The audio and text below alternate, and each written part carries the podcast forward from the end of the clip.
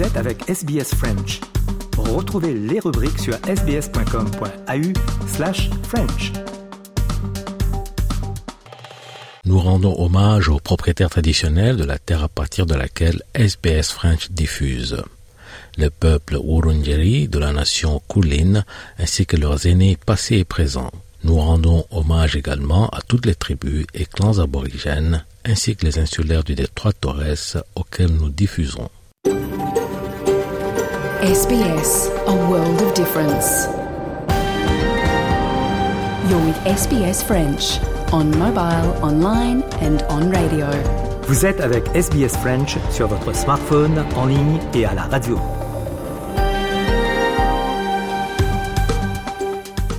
Mesdames et messieurs, bonjour, il est 13h, bienvenue dans le programme en français sur Radio SBS. Christophe Mallet pour vous accompagner au cours de cette heure. Je serai avec vous jusqu'à la fin de ce programme. Nous aurons de la musique, des reportages, des interviews et on commence comme chaque dimanche avec notre personnage de la semaine.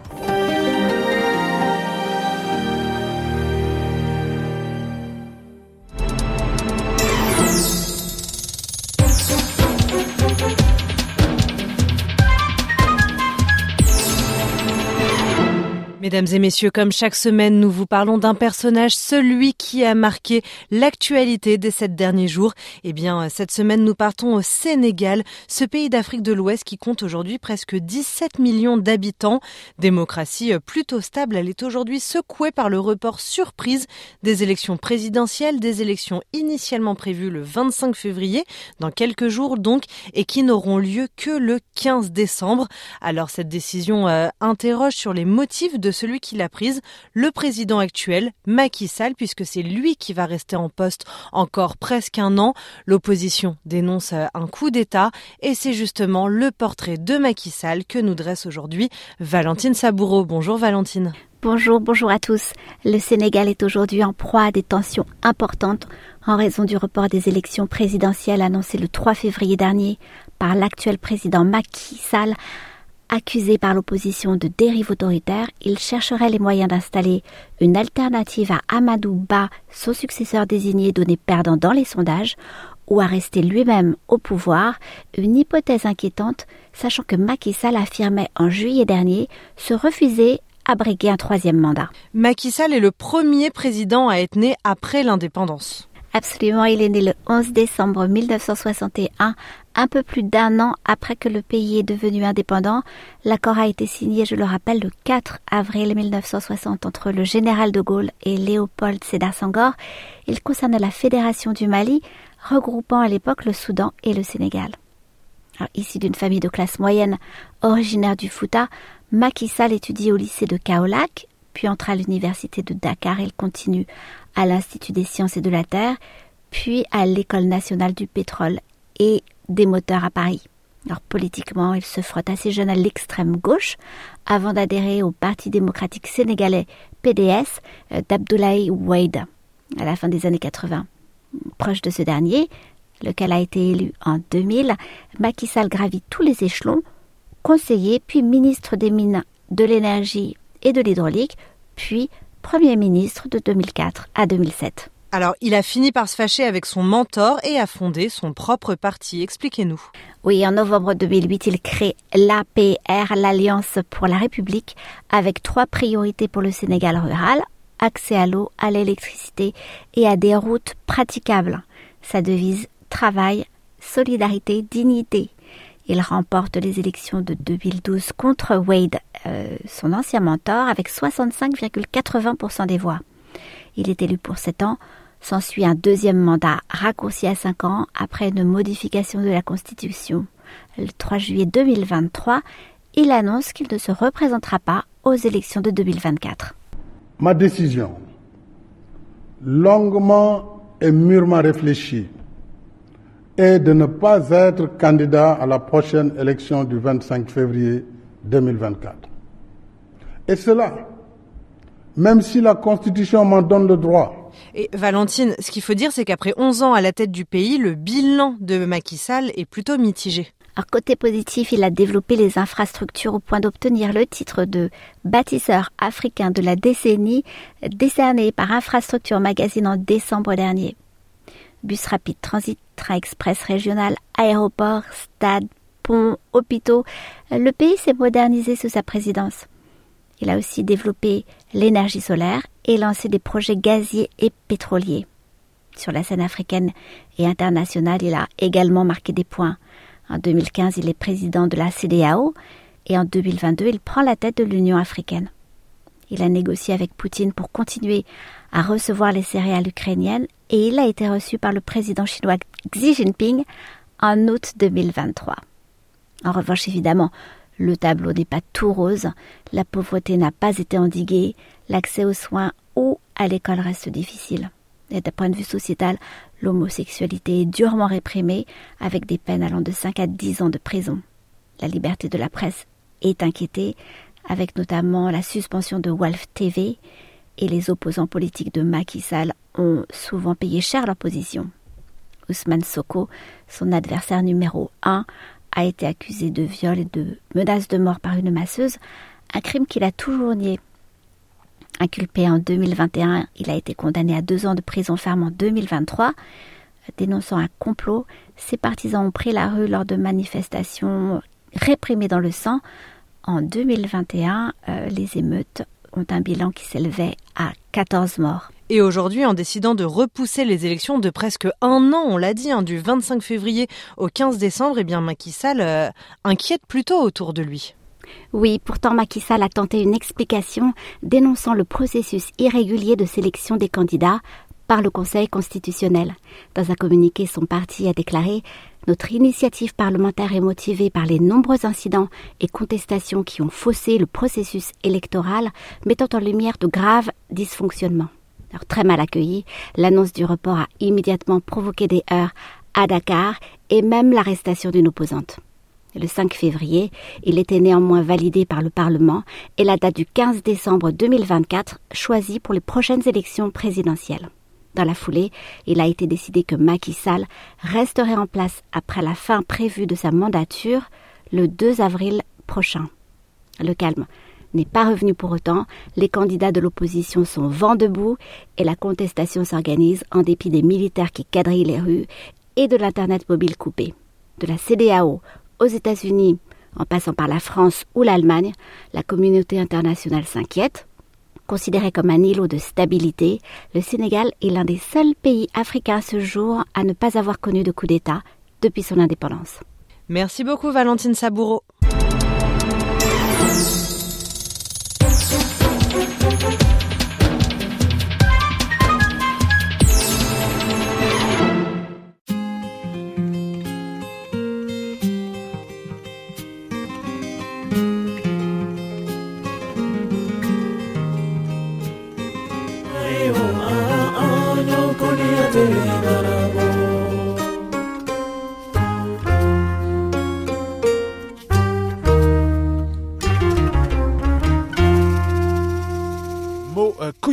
Qui fait partie de notre sélection musicale pour ce mois de février.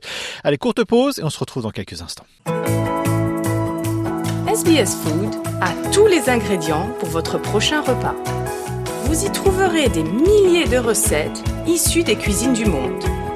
Essayez les petits plats des experts de SBS Food et regardez comment ils les réalisent pas à pas. sbs.com.au slash food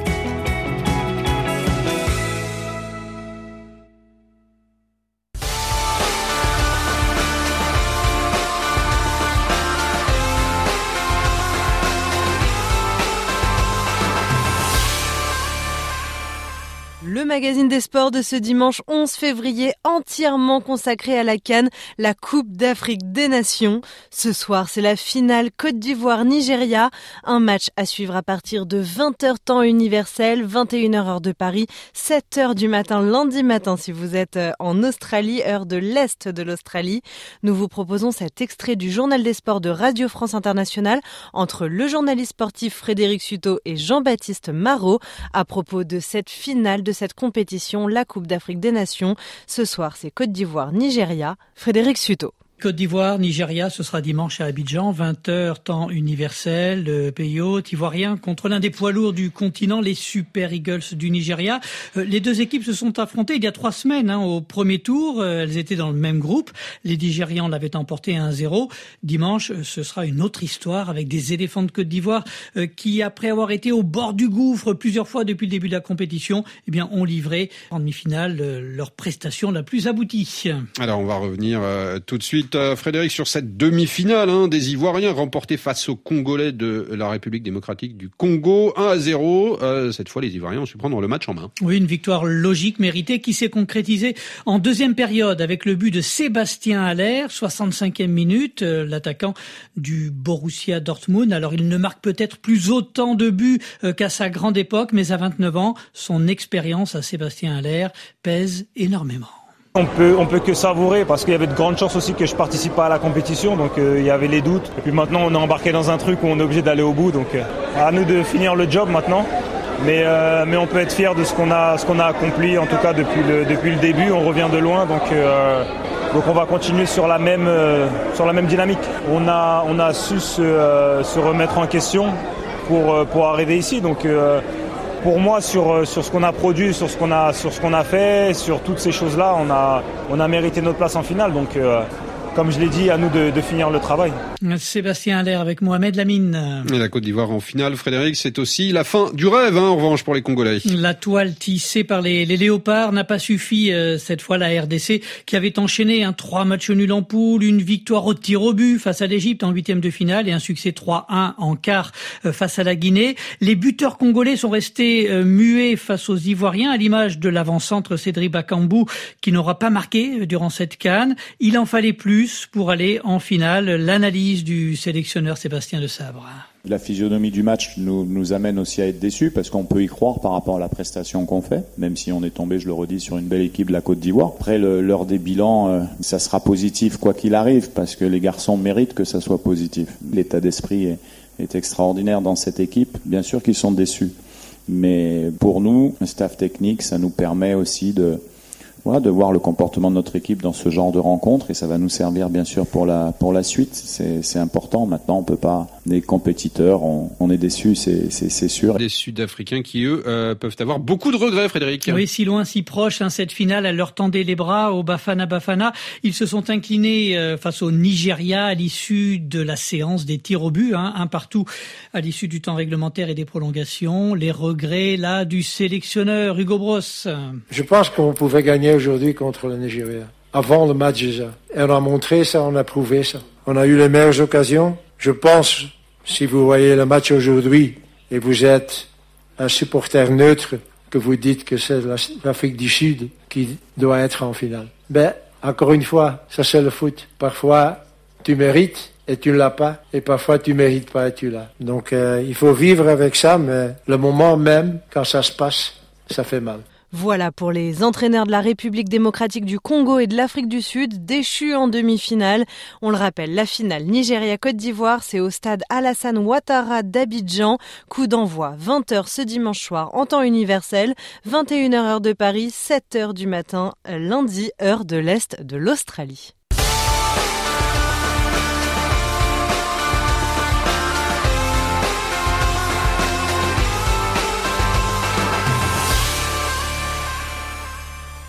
Voilà pour le sport avec euh, Marianne. On fait une courte pause et on retrouve un passionné du Petit Prince. C'est la deuxième partie d'un entretien que j'ai pu avoir avec Jean-Marc Props, l'un des plus grands collectionneurs de Petit Prince au monde. Tout de suite après ça. Les programmes de SBS sont disponibles en podcast et vous pouvez les écouter quand vous voulez. Pour s'inscrire ou télécharger, www.sbs.com.au/french le Petit Prince, c'est quelque chose qui est dans le domaine public dans un peu partout. Je crois que, euh, sauf dans trois pays, la France, euh, les États-Unis et l'Espagne, si je me trompe, euh, si je me trompe pas. mais mais en France, c'est intéressant parce que la la la, la période aurait dû déjà être être passée, mais je crois que c'est jusqu'en 2032 ou 2035. ça a été étendu puisqu'il est mort pour la France en 1944, Antoine de Saint-Exupéry. Tout à fait, Saint-Exupéry meurt sous les drapeaux et les, les écrivains qui euh, ont, ont, malheur de, de, de mourir en service pour la France, eh bien leurs droits sont prolongés, ce qui est le cas de Saint-Exupéry. Saint-Exupéry disparaît le 31 juillet 44, euh, abattu par un chasseur allemand dans son Lightning P-38, qui à cette époque un des chasseurs les, les plus modernes euh, qui, soit. Il a fait une mission de reconnaissance sur la France depuis la Corse et le 31 juillet 1944, il ne se repose plus à la base et c'est une disparition qui reste mystérieuse pendant 64 ans, euh, jusqu'à ce que une, découverte complètement improbable se fasse. Un, pêcheur français découvre dans ses filets la gourmette de Saint-Exupéry, à un endroit où vraiment euh, on ne pensait pas qu'il ait pu euh, tomber. Donc les, recherches reprennent. On, finit par retrouver son avion, une partie de son avion bien sûr, et euh, le mystère est dévoilé petit à petit. Des journalistes d'investigation vont à la recherche de, de, de, ce qui été l'objet d'un livre qui s'intitule Le dernier mystère et qui amène à retrouver Horst Ripper, le, pilote du chasseur allemand qui, ce 31 juillet 44, avait abattu Syntex. il rencontre ces journalistes, euh, il leur dit qu'il n'a plus que quelques mois à vivre et euh, il accepte de livrer euh, son, ses secrets à la condition que tout ça ne soit publié qu'après sa mort, ce que ces journalistes, bien sûr, acceptent? Et ce qui permet de mettre un point final au mystère de la disparition de Saint-Exupéry?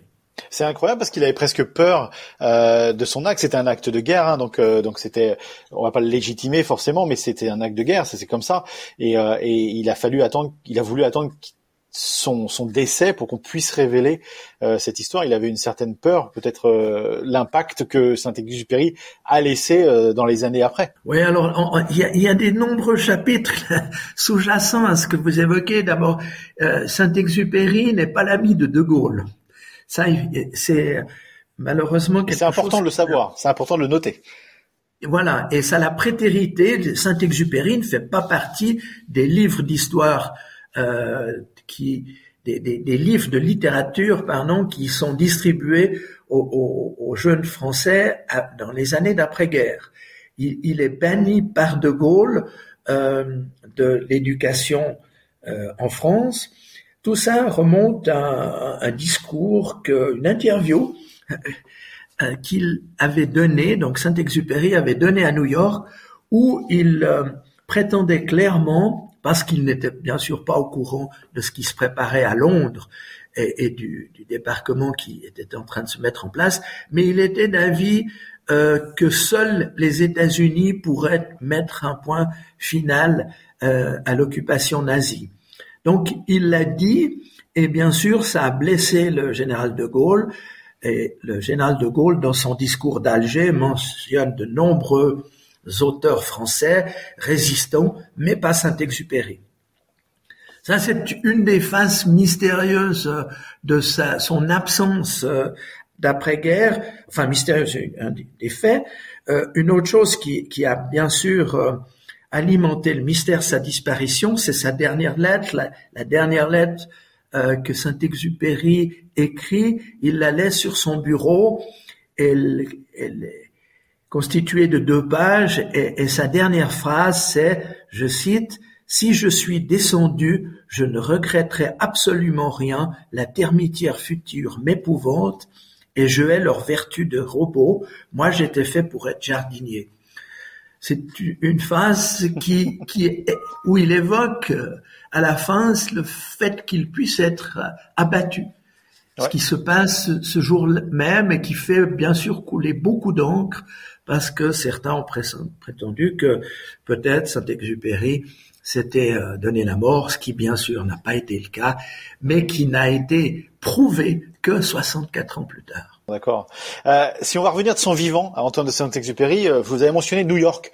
Euh, c'est une ville qui est très importante pour lui. D'ailleurs, il y a une partie du livre qui a été écrite, je crois, dans, dans un restaurant ou dans un café à New York. Et, et, et, ce livre a vraiment une genèse mondiale, plus que dans un seul endroit. Il a, il a mis du temps à l'écrire, ce qui retrace quand même beaucoup de chapitres de sa vie, dont je crois que c'est en 1935, euh, il s'était écrasé dans le désert. On peut on peut lier ça euh, au Petit Prince qui, qui, qui se retrouve lui-même également dans le désert. Vous avez tout à fait raison. Le, Petit Prince est un livre autobiographique. Euh, Saint-Exupéry, il, fait un, un, condensé de ce qu'il a vécu dans sa vie et des messages qu'il veut nous laisser. Il y a deux grands livres. Alors, Saint-Exupéry touche des prix pour ses ouvrages et, et euh, donc c'est un, auteur à, à, succès. Par contre, il nous laisse deux grands témoignages. L'un, c'est Citadelle, qui est son œuvre posthume qu'il écrit tout au long de sa vie. Et le deuxième, c'est le Petit Prince qui nous donne les mêmes messages, mais de façon beaucoup plus accessible. Très souvent, on cite Saint-Exupéry et on pense que c'est dans Le Petit Prince, mais non, c'est dans Citadelle. Par exemple, cette phrase célèbre euh, qui, ouvre la porte de l'écologie des années avant que le, premier parti écologiste voit le jour. Saint-Exupéry nous dit euh, nous n'héritons pas la, terre de nos parents, nous l'empruntons à nos enfants. Et, et, ce message écolo avant l'heure, il n'est pas contenu dans Le Petit Prince, mais dans Citadelle. Donc, euh, deux, deux œuvres majeures. Le Petit Prince est écrit, vous avez raison, à New York, pas à New York, mais à Long Island. Euh, le couple Saint-Exupéry et Consuelo est un couple euh, un peu volage. Chacun avait euh, ses amis, ses amants. Et à un certain moment, euh, Consuelo ne supporte pas tout à fait cette situation et décide d'isoler Saint-Ex en louant une, maison à l'extérieur de New York où la vie, euh, espère-t-elle, sera plus calme et paisible. Ce qui est le cas.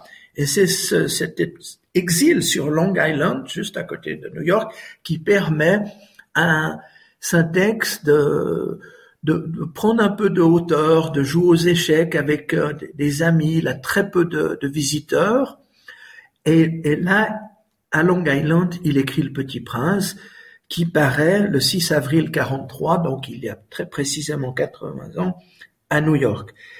Euh, il donne le, manuscrit à, son ami, Sylvia Hamilton. Ce manuscrit est aujourd'hui conservé à la Morgan Library de New York. Il est venu pour la première fois en France l'année passée, où il a été exposé au musée des arts décoratifs, qui est l'aile est du musée du Louvre. Et, donc, voilà un peu la genèse du Petit Prince. Vous évoquez un, un café. Alors, c'est c'est effectivement l'idée euh, qui a été évoquée par son éditeur, ses éditeurs, Reinhard Hitchcock, qui dans un café dit euh, l'histoire ou les anecdotes qui ont pu être constituées. Eh bien, dans un café, euh, il propose à Saint-Exupéry de mettre toute sa philosophie dans un conte pour enfants. Et, euh, Saint-Exupéry accepte. Et euh, il y a des photos de, cette période où on voit euh, les deux éditeurs, Reinald Hitchcock et, Saint-Ex, euh, qui profitaient de, la vie new-yorkaise, loin de la guerre, euh, en exil vous mentionnez plusieurs fois Syntex. Il y a une, il y a une, il y a presque une certaine amitié. Euh, on sent dans, dans, dans, dans, la façon dont vous le dites. Euh, moi, je l'appelle Antoine de Saint-Exupéry. Vous l'appelez Syntex. Euh, vous êtes proche de lui parce que vous êtes, euh, vous naviguez un peu dans, son monde depuis, euh, depuis un petit peu de temps quand même. Oui, puis je connais, j'ai, lié une très bonne relation avec ses descendants, donc Olivier Daguet, le, le, reste de la famille. Donc oui, j'offre aussi un petit peu modestement à travers ma collection, mon site. Je participe à, des expositions. Je suis un, modeste ambassadeur du, Petit Prince et, je me plais de dire que le Petit Prince vit euh, parmi nous et que euh, mérite qu'on diffuse ses, messages. Et, et, ma fondation, que j'ai créé il y a une dizaine d'années a pour objectif de permettre à des jeunes, et moins jeunes d'ailleurs, autour du monde, de lire ce livre dans leur langue maternelle. Donc chaque année, j'organise entre 6 et 10 nouvelles traductions du Petit Prince, euh, avec des, des, contacts divers, et puis cela débouche sur l'impression du livre euh, à raison de 1000 à 5000, des fois même plus, exemplaires, qui sont distribués gratuitement dans les pays ou les régions concernées. C'est comme ça qu'on a fait l'année passée, par exemple, le, Petit Prince en Rapanui, qui est la langue de l'île de Pâques. Donc, euh, c'est une opération qui prend des, beaucoup de temps, presque trois ans. Rapanui, on trouve une traductrice, elle abandonne, on en trouve une autre, et puis un jour on a un texte, on le met en page, et puis comme il n'y a pas d'imprimerie sur l'île de Pâques, on fait imprimer 1000 exemplaires à Santiago du Chili, on les transporte sur l'île de Pâques et grâce à des interlocuteurs locaux, on distribue ces livres gratuitement dans les locuteurs du Rapanui. Alors je vais vous poser une question, euh, lambda est très australienne, mais est-ce qu'il y a une traduction dans certaines langues indigènes ou, aborigènes? Est-ce que ça, est-ce que ça ah, existe? Non, non. Bah, il y a un défi pour vous là. Il y a un défi pour ah, vous. Il y a un défi. Moi, je suis preneur d'un projet. Alors si quelqu'un sur vos ondes se sent de me mettre en contact avec des locuteurs arborigènes, alors c'est clair, ils vont partir de l'anglais parce qu'ils vont pas parler le français. Mais euh, oui, c'est comme ça que naissent mes projets à travers un contact. Euh, et, et, après, bien sûr, moi je fais le reste, c'est-à-dire je, je, je conseille, je, je paye le, le, traducteur, je paye quelqu'un pour faire la mise en page et puis pour faire euh, bien sûr la, la, correction, et puis après un imprimeur pour imprimer un certain nombre euh, d'exemplaires. J'ai évoqué un minimum de 1000 et euh, un des exercices consiste bien sûr à la distribution gratuite de ces livres. Il faut un réseau, il faut une association, il faut quelque chose sur place pour euh, servir de, de courroie de transmission, de, de, lien, pour que les livres ne restent pas au, au, fond d'une armoire. Ouais, tout à fait. On va parler en antenne, on va en discuter. euh, les dernières, dernière question. Euh, il y a la notion de voyage énormément dans Saint-Exupéry. Il a été donc, c'était un aviateur. Il est, il est mort euh, dans son avion, comme, vous nous l'avez expliqué. Mais on, on sent qu'aujourd'hui, il y a cette notion de, de romantisme autour du, du, du, livre de Saint-Exupéry, donc du Petit Prince, parce que la notion de voyage, elle est partout dans le livre. Elle est vraiment partout, et c'est peut-être aujourd'hui ce qui fait encore rêver pas mal de, jeunes, de jeunes aspirants au voyage, je suppose. Oui, c'est tout à fait juste. Votre remarque est, est, très pertinente. En fait, cette œuvre, c'est un écrit du voyage. C'est aussi un écrit de la mémoire parce qu'on on parle de, on fait beaucoup de références. Enfin, cet Exupéry fait beaucoup de références à, à l'enfance dès sa dédicace à Léon Verte. C'est aussi des, des, un écrit des identités, par exemple celle avec le, le désert, euh, qui, qui est en fait un endroit qui force à la découverte de soi-même, mais vous avez raison, c'est un écrit du voyage. Ça commence, mais dès la première page, même avant le titre, on voit un dessin du petit prince qui s'envole euh, emporté par des oies sauvages, c'est la légende. Donc voilà, une invitation au voyage. Le petit prince est un aventurier. Saint-Exupéry était un aviateur et un aventurier. Euh, le petit prince va de planète en planète. Euh, il rencontre un géographe. Donc cette notion du, du voyage, d'exploration, elle est omniprésente dans, dans, le livre. Vous avez tout à fait raison. J'ai une toute dernière question pour, euh, par rapport à ça. Si Saint-Exupéry n'était pas mort en 1944, est-ce que vous croyez que Le Petit Prince aurait eu un tel succès comme il peut l'avoir encore aujourd'hui? Est-ce que sa mort a, entre guillemets, je vais employer un mauvais mot, mais romantisé un petit peu l'histoire du, euh, du Petit Prince? Alors, est-ce que, est-ce que James Dean et, Marilyn Monroe auraient été les, les noms du cinéma qu'ils ont été ouais. s'ils Jim, Jim Morrison en musique, enfin, Jim Morrison, on peut, on peut en parler plein, en fait. oui, il y a beaucoup d'exemples. Écoutez, Saint-Exupéry euh, aurait certainement écrit d'autres chefs-d'œuvre, mais son Petit Prince était une œuvre euh, et, serait restée quand même une œuvre majeure parce qu'elle est, comme je vous l'ai dit au, début de notre entretien, elle est vraiment très dense. Le manuscrit, il y a des demi-pages entières qui sont biffées. Il va à l'essentiel. Et donc, euh, et, comme il le dit dans son livre, cet essentiel qui est invisible pour les yeux, qui fait appel, vous l'avez évoqué sous forme de romantisme, mais, pas seulement le romantisme, ça fait appel au sentiment.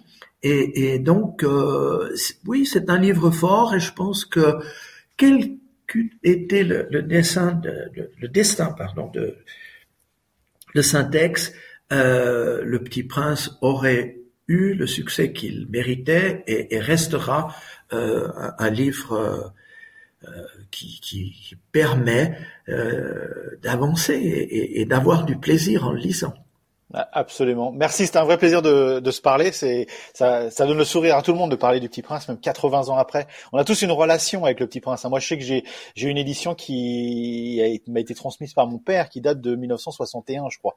Euh, donc euh, donc c'est toujours quelque chose qui, et que j'espère transmettre à mes enfants quand euh, quand ils auront compris l'importance du Petit Prince. Donc euh, merci et, merci d'avoir ouais, pu un petit peu éclairer justement Saint-Exupéry. Merci. Avec grand plaisir. Votre communauté, vos conversations. SBS French. Je vais reprendre un peu de champagne, jeune fille.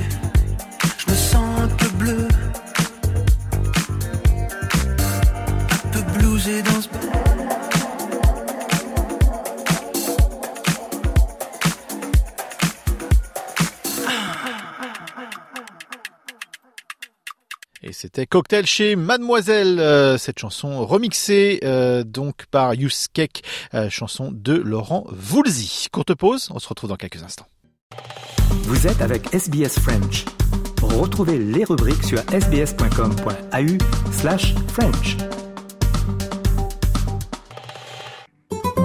Vous êtes avec Radio SBS en français. Eh aujourd'hui dans le programme, on va parler de, de, quelque chose qui embête bien des, des, gens, des jeunes, des nomades, des backpackers. Euh, c'est euh, l'histoire d'avoir une adresse fixe. Euh, et on parle à Diego Filippozzi qui a peut-être trouvé la solution à tout ça. Bonjour. Oui, bonjour. Comment allez-vous? Ça va impeccable. Alors vous, euh, ben vous avez euh, créé votre business. Hein, on le voit de, derrière vous. Si on regarde la vidéo, c'est c'est HitPost. Expliquez-nous un petit peu d'où d'où et enfin comment vous avez sourcé le problème et comment vous avez réfléchi et pensé à une solution? En fait, ça part de ma propre histoire. Donc, je suis arrivé en 2018 comme backpacker et à l'époque, j'ai eu de la chance parce que je suis venu avec un, petit morceau de papier où il était écrit un numéro de téléphone et un nom d'une cousine à ma grand-mère d'origine italienne sur, dans le Victoria. Et donc, quand je suis arrivé dans le Victoria, je les ai appelés et la chance, c'est qu'ils n'habitaient pas trop loin et qu'ils ils ont accepté de me rencontrer. Et donc, de là, dès, dès, dès mon arrivée en Australie, j'étais déjà un peu préoccupé comme par rapport à cette question-là, comment recevoir mon courrier, étant donné que je vais partir travailler dans les fermes et puis je vais faire, euh, je vais voyager autour de l'Australie. Et à l'époque, ils avaient gentiment accepté que j'utilise euh, leur adresse postale. Et donc, ben, ça a commencé comme ça. En fait, c'était fantastique parce que donc, je pouvais utiliser leur adresse postale, ils recevaient mon courrier et ils m'informaient à chaque fois que quelque chose arrivait. La clé, c'est ça, c'est qu'en fait, quand on est nomade, euh, un des problèmes, même en 2023, on reçoit encore des, des, courriers importants en papier. Je pense les visas, je pense les, les reçus de les relevés de bancaires. Enfin, il y a, plein de choses qu'on reçoit encore physiquement en papier, même si c'est de moins en moins, ça reste très important. Oui, en effet. Donc, parlons des choses principales. Le TFN, la carte bancaire, éventuellement le certificat de police, donc le National Police Check. Euh, Qu'est-ce qu'on a aussi euh... Le Working with Children, par exemple. Il y a, y a plein de choses qu'on reçoit physiquement tous nos tickets également, la Y-Card, la RSA. Et donc, finalement... Les amendes aussi, il faut le dire. ça, Malheureusement, mais les amendes aussi. C'est la chose euh, primordiale. Et en fait, c'est ça en fait, c'est comment est-ce qu'on fait nous pour continuer à profiter de cette aventure, c'est-à-dire bah, de passer éventuellement de ferme en ferme ou de, un jour être dans le Victoria, le lendemain être dans le, dans le Western Australia, tout en pouvant continuer à recevoir euh, notre courrier. Parce que qu'est-ce qui se passe à la fin?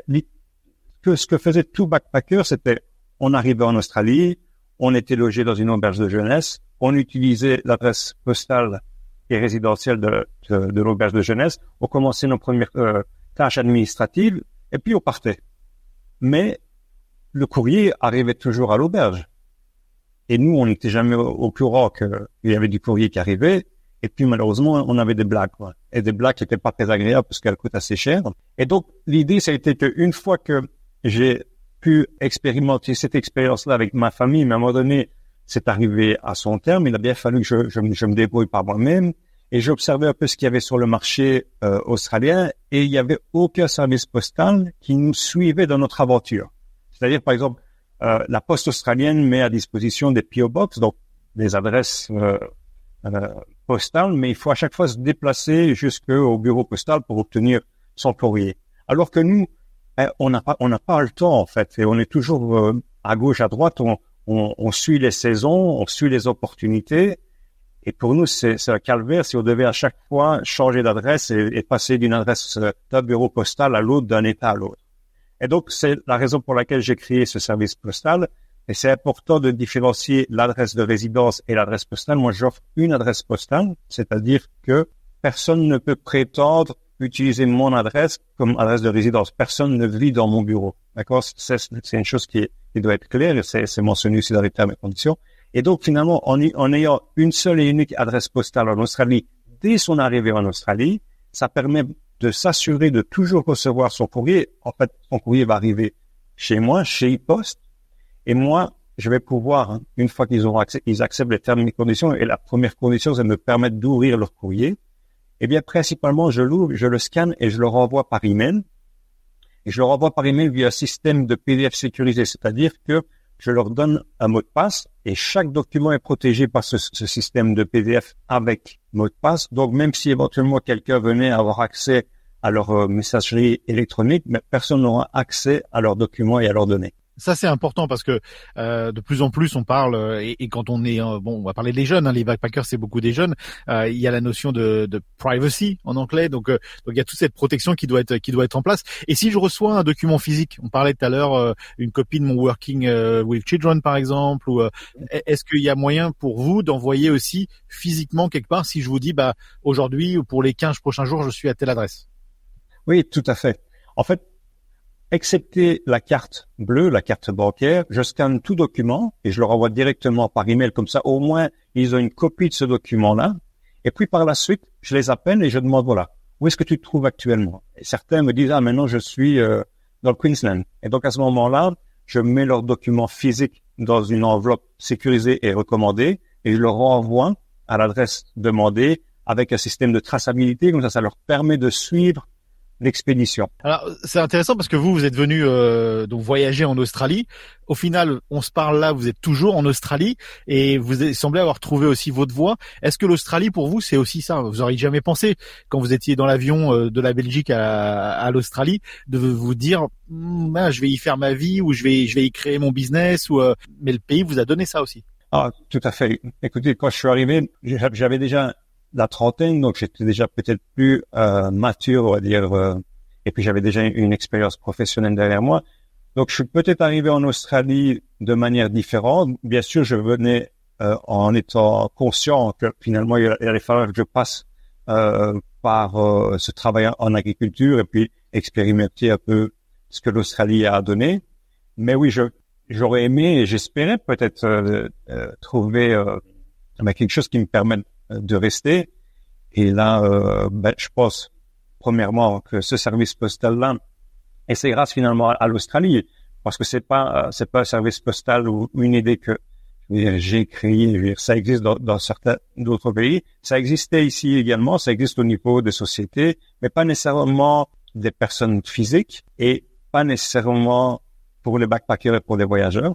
Et c'est pour ça que j'ai pu observer cette opportunité due à ma propre histoire, mais également observant en allant des fois dans des auberges et voir la quantité de, courriers qui étaient euh, délaissés là-bas. Et donc euh, voilà. Et, c'est vrai qu'au niveau vous parlez vous parlez de la sécurité, on va finir là-dessus, mais la sécurité d'envoyer des documents sécurisés, etc. Quand on reçoit des documents bancaires dans une auberge euh, et qu'on a, euh, je, alors je critique pas les jeunes, mais quand on a une vingtaine d'années, euh, on se rend pas compte à quel point ça peut être grave en fait de, de, de donner ce qu'il y a quand même pas mal d'informations et on peut extraire pas mal euh, de choses d'une banque simplement en ayant un relevé de compte qui est pas forcément le sien, mais on peut on peut voler les identités. Donc c'est important de pouvoir rester sécurisé à tout point de vue, notamment pour les documents type euh, relevé de banque. Tout à fait. Et, écoutez, étant donné comme justement la plupart des backpackers qui arrivent en Australie sont assez jeunes et n'ont pas nécessairement des fois euh, cette euh, cette maturité. Et, ça, ça s'appelle l'insouciance. Ils ont cette insouciance encore. Tout à fait. Et justement, étant donné que je suis plus âgé qu'eux, ben je leur offre cette sécurité là. En fait, e-post c'est pas une boîte postale, c'est la sécurité d'avoir quelqu'un qui veille sur vous, sachant que vous recevez toujours vos courriers, que vos courriers arrivent dans un endroit sûr, et que je suis là pour m'assurer que je vous donne la chance, par exemple au niveau des amendes. Moi, je vous ma responsabilité, c'est de vous l'envoyer le plus rapidement possible. Votre responsabilité, c'est de la payer ou pas dans le délai afin de ne pas recevoir euh, un montant supérieur ou de devoir euh, être invité euh, à vous présenter au tribunal parce que vous n'avez jamais payé vos amendes. Et voilà, mon but, c'est de rééviter d'avoir des problèmes administratifs, financiers et légaux en Australie. Absolument, c'est cool en tout cas comme, comme système. Merci Diego d'être venu nous parler sur SBS. Ben, merci à vous, au plaisir. Les programmes de SBS sont disponibles en podcast et vous pouvez les écouter quand vous voulez. Pour s'inscrire ou télécharger, www.sbs.com.au/french. Vous voulez entendre d'autres rubriques comme celle-ci? Écoutez-les sur Apple Podcasts, Google Podcasts, Spotify ou n'importe où où vous obtenez vos podcasts. Voilà, un très beau projet donc pour les backpackers. Allez, courte pause et on parle de cuisine avec un ustensile que tout le monde connaît en France dans quelques instants. SBS en français est disponible quand vous le souhaitez. Écoutez nos rubriques à travers nos podcasts sur votre tablette ou votre mobile gratuitement sur sbs.com.au slash French ou téléchargez l'application SBS Radio.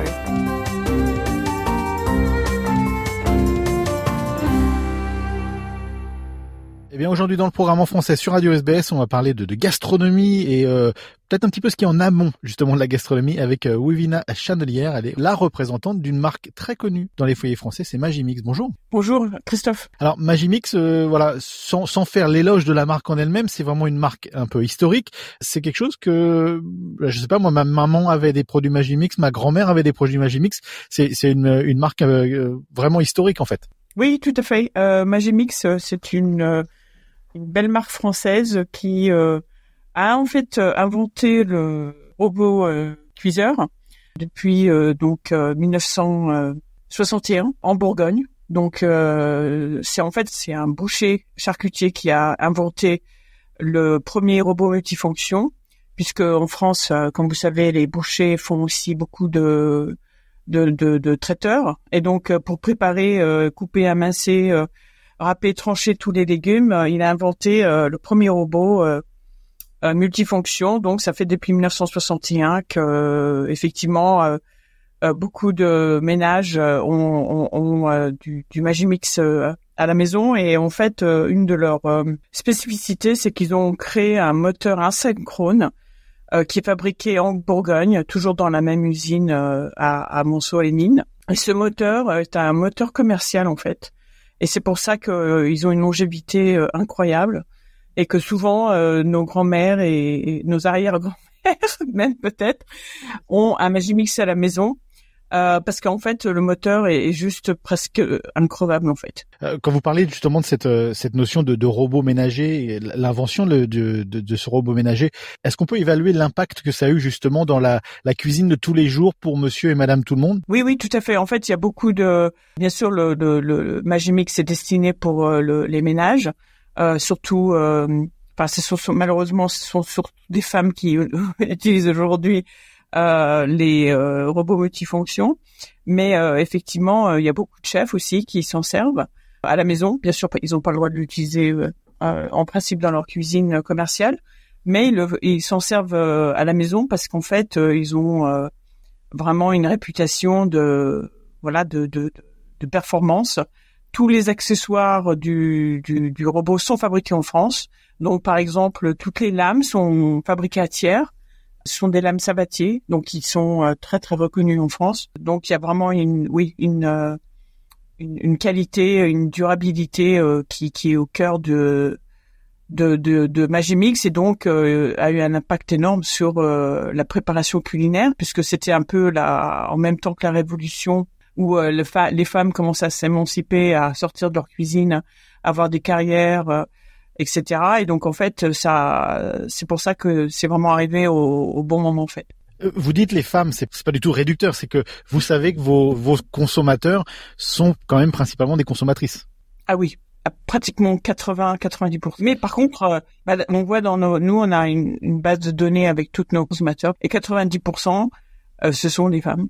Euh, donc aujourd'hui encore, malheureusement, ce sont les femmes qui utilisent encore beaucoup les appareils ménagers. Mais bien sûr, il y a plein de, enfin, il y a beaucoup de chefs hommes hein, qui s'en servent à la maison. Mais voilà, c'est malheureusement encore voilà les femmes qui préparent encore la plupart du temps les repas. D'accord. Si on parle justement de, de, du marché depuis longtemps, on parle du côté historique de, de cela. Euh, c'est vrai que depuis quelques années, peut-être une, une, décennie, il y a eu un concurrent vraiment sur le marché euh, qui, est presque devenu une, une terminologie en elle-même. Euh, vous, enfin, comment la comment la marque réagit? Comment Magimix réagit par rapport à tout ça? Thermomix pour pas le nommer. Oui, oui, oui. Alors Thermomix, eux, ils ont inventé le robot cuiseur. Donc ça, c'est effectivement c'est euh, c'est pas tout à fait la même chose que le robot multifonction. Euh, la différence étant que le robot cuiseur a un bol en, inox qui permet de faire plein de cuissons différentes. Donc eux, ils l'ont inventé, c'est une marque allemande. En fait, ce que Magimix a fait, c'est qu'en 2015, euh, Magimix a lancé euh, leur version du robot cuiseur euh, qui s'appelle le Magimix Cook Expert et euh, qui euh, donc a des euh, avantages différents au Thermomix. Le Thermomix, c'est une machine incroyable. Hein. Il, il, remplace tous les appareils dans la cuisine. Magimix a juste créé sa propre version. ils sont très très bien implantés. Enfin, Magimix, c'est une marque évidemment énorme en, en France.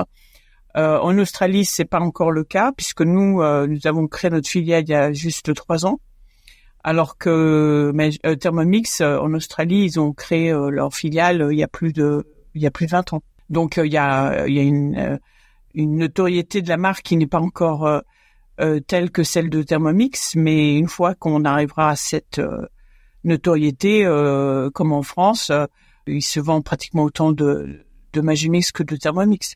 Et, et ça, le poids de l'histoire est important là-dedans. Dans, dans, dans, cette histoire en France, cette histoire qui, voilà, on parlait des grands-mères, des arrière-grands-mères, etc. Est-ce que c'est quelque chose qui est aussi important, qui résonne aux mêmes oreilles que les Australiens ou pas vraiment? Oui, oui, parce qu'en fait, euh, euh, Magimix a commencé en avec un distributeur en Australie, donc euh, en 1975. Euh, donc il y a beaucoup de de consommateurs qui ont euh, des robots donc depuis presque, enfin ça fait donc 48 euh, ans. Euh, donc il y a encore, nous avons chaque semaine notre service consommatrice est, est, est, basé à Sydney et nous avons régulièrement des appels deux trois personnes par semaine qui nous appellent en disant j'ai une machine qui a plus de 40 ans, euh, j'aimerais juste avoir un nouveau euh, bol, euh, mais la machine, euh, le moteur marche toujours. Donc il y a, y, a, y, a, y a vraiment un héritage, il y a une loyauté à la marque Magimix par, par, par les consommateurs qui connaissent voilà la qualité la durabilité Magimix. Et, ça, c'est euh, alors sur le côté euh, made in France, en tout cas sur le sur l'histoire et cette cette histoire culinaire. On pense à d'autres marques euh, comme Moulinex ou des ou, d'autres marques comme ça. Il y a un emblème, il y a un savoir-faire français par rapport à ça? Ah oui, oui, non, il y a, il y a, enfin, le, le, la France est, est, réputée à beaucoup de belles marques euh, dans dans tout ce qui est euh, euh, petit électroménager et également tout ce qui est euh, art de la table et le consommateur euh, australien apprécie le made in France euh, et donc effectivement il y a beaucoup de marques françaises qui, qui ont très très bien marché et qui marchent très très bien en, en Australie. tout dépend de, du moment où ils ont commencé à faire à, à, développer la notoriété de la marque. Donc par exemple, si je prends une marque comme le Creuset, ça fait déjà beaucoup d'années qu'ils font la promotion de leur marque en Australie. Ils ont une une notoriété euh, vraiment euh, vraiment très forte. Nous, la seule différence avec Magimix, c'est qu'on a nous avons commencé euh, la filiale seulement depuis trois ans et donc on n'a pas encore une notoriété telle que effectivement d'autres marques françaises dans nos petits électroménagers comme Tefal ou Moulinex ou euh, ou le Creuset. Et, le Creuset justement, c'est un exemple pour vous, un exemple de la façon dont ils ont pénétré le marché, la façon dont ils ont euh, géré cette cette cette cette touche à la française avec euh, il y a bien sûr les petits drapeaux, mais euh, forcément forcément il y a euh, ça appelle à quelque chose un Creuset, notamment la tradition. Oui, oui, oui. Quand on voit le succès de le Creuset en Australie, euh, nous, c'est la même. Euh, on, voilà, c'est une inspiration pour nous. On, sait qu'on peut y arriver, euh, puisque il y a vraiment euh, une appréciation de, de, des marques françaises parce qu'il y a la qualité, la performance, et puis il y a aussi l'histoire qui, qui est derrière chacune de ces marques. Donc et, et, les Australiens apprécient énormément évidemment la, gastronomie française et savent que euh, toutes ces euh, marques prestigieuses françaises euh, sont vraiment, enfin, délivrent vraiment sur la performance et, et la qualité. Il y a, il y a une petite touch à toucher au, drapeau français, c'est ça? Ah oui, oui, la marque France en Australie, dans, la, dans le domaine du petit électroménager, et tout ce qui est les casseroles et les euh, et le cookware est, est vraiment euh, a une très très bonne réputation. Eh ben, on vous souhaite euh, le, meilleur pour pour la suite. En tout cas, c'était un vrai plaisir de, de vous parler. Merci d'être venu sur l'antenne de, de Radio SBS. Merci beaucoup, Christophe. Au revoir. Vous voulez entendre d'autres rubriques comme celle-ci? Écoutez-les sur Apple Podcasts, Google Podcasts, Spotify ou n'importe où où vous obtenez vos podcasts.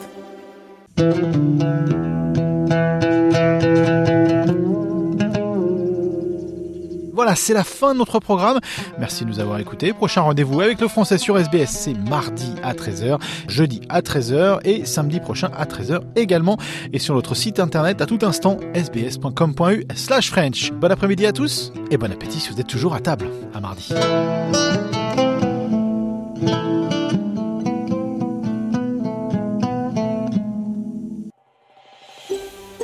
Vous voulez entendre d'autres rubriques comme celle-ci?